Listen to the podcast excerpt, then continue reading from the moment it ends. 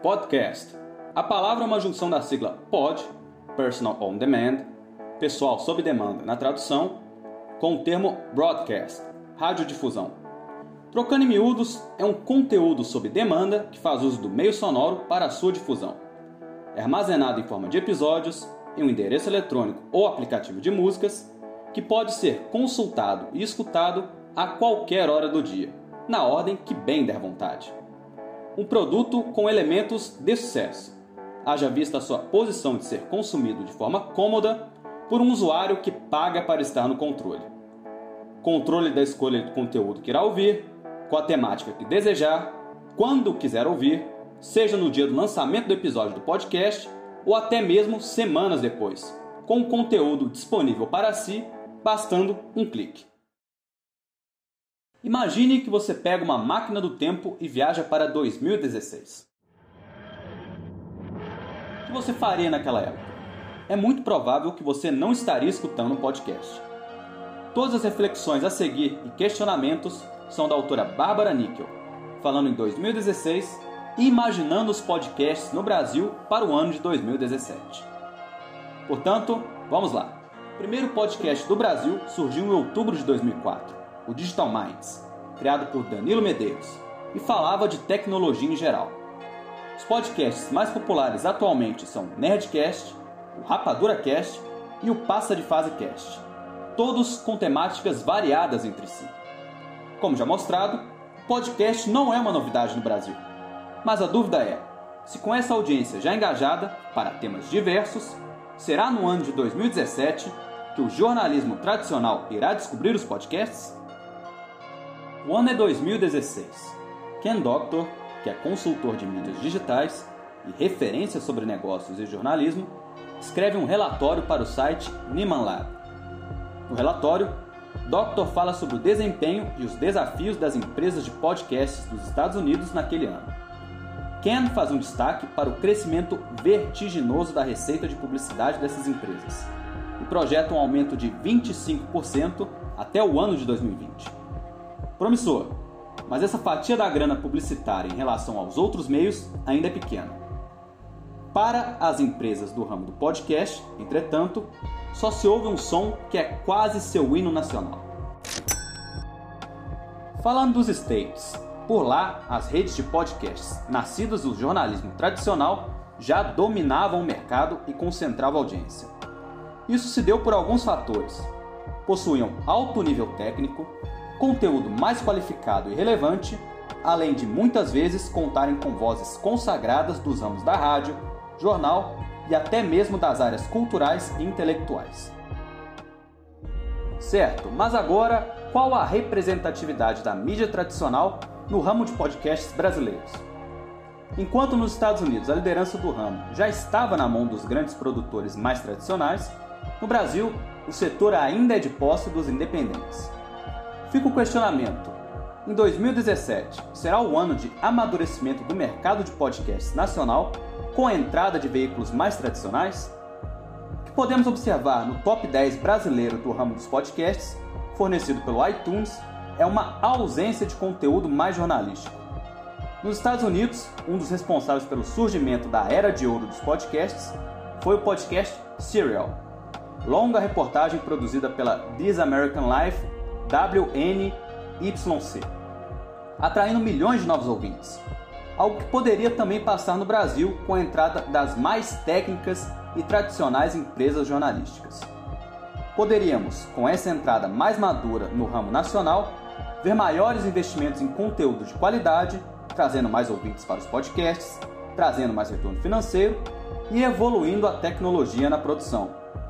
Apesar do descrito anteriormente, os sinais para o ano de 2017 apontam para uma dominância dos produtores independentes nos assuntos mais jornalísticos, como informar ou explicar as notícias locais, nacionais e internacionais.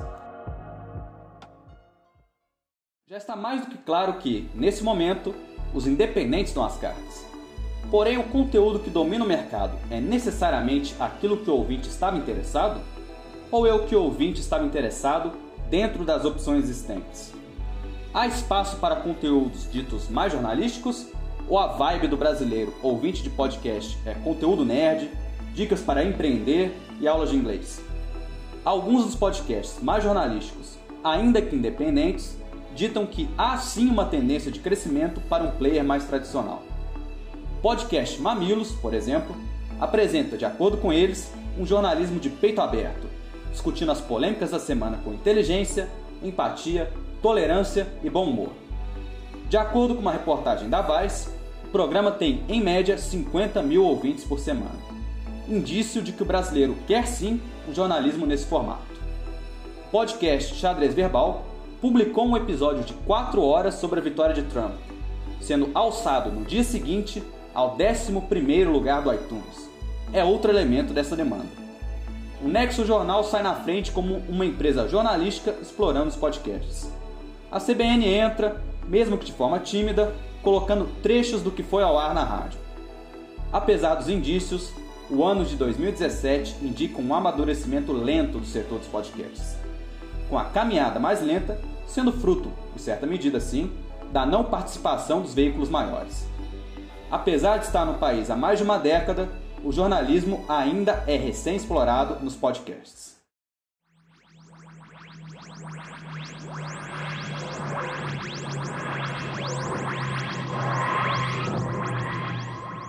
Opa, opa! Seja muito bem-vindo ou bem-vinda de volta ao ano de 2021. Mas, afinal de contas, qual o cenário podcaster do Brasil atualmente? O que se cumpriu ou não de tudo que foi discutido anteriormente?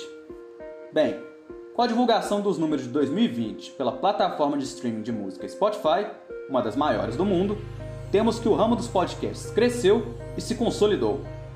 Segundo a plataforma, Brasil viu, além de uma avalanche de novos criadores na área, um ritmo também do aumento de produção nos podcasts já conhecidos. Viu-se que também chegaram novos elementos nesse mundo podcaster, como já conhecidos atores, jornalistas de peso e até mesmo apresentadores de televisão. A plataforma atualmente conta com 1,9 milhão de podcasts, número que cresce, assim como seu consumo, que detém um aumento de 200% no terceiro trimestre de 2021. O ramo cresceu de tal forma que o Spotify no Brasil conta com mais de 40 podcasts originais e exclusivos para o Brasil. Abre aspas para Julian Catino, vice-presidente da ABPOD Associação Brasileira de Podcasters. Inicialmente, a podosfera foi dominada por podcasts de tecnologia, cinema e cultura pop, no formato chamado de MesaCast, ou seja, com integrantes que se reúnem e conversam como se estivessem em uma mesa de bar.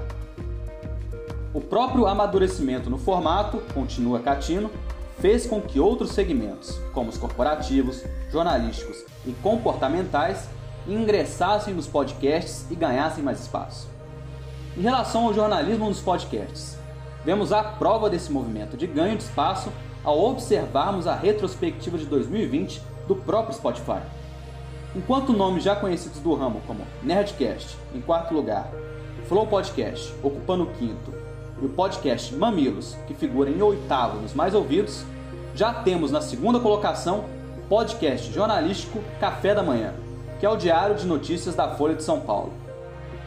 Outros dados que corroboram esse movimento de crescimento do jornalismo são fornecidos pela ABPOD, que nos mostra que o podcast O Assunto, do portal G1, apresentado pela consagrada jornalista Renata Lopretti, é, além do podcast de maior audiência do Brasil, também o podcast de maior audiência da América Latina. Um movimento que, de acordo com Julian Catino, deve continuar com força ao longo dos próximos anos. Muito obrigado a todos e todas que ouviram até aqui. A mídia resenha foi sobre o texto de Bárbara Níquel. O jornalismo tradicional vai descobrir os podcasts em 2017? Texto que faz parte da série realizada pela Abrage e Farol Jornalismo, O Jornalismo no Brasil em 2017.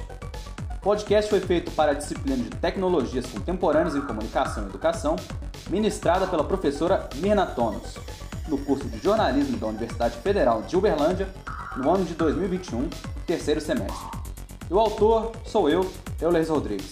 Muito obrigado a todos e até a próxima!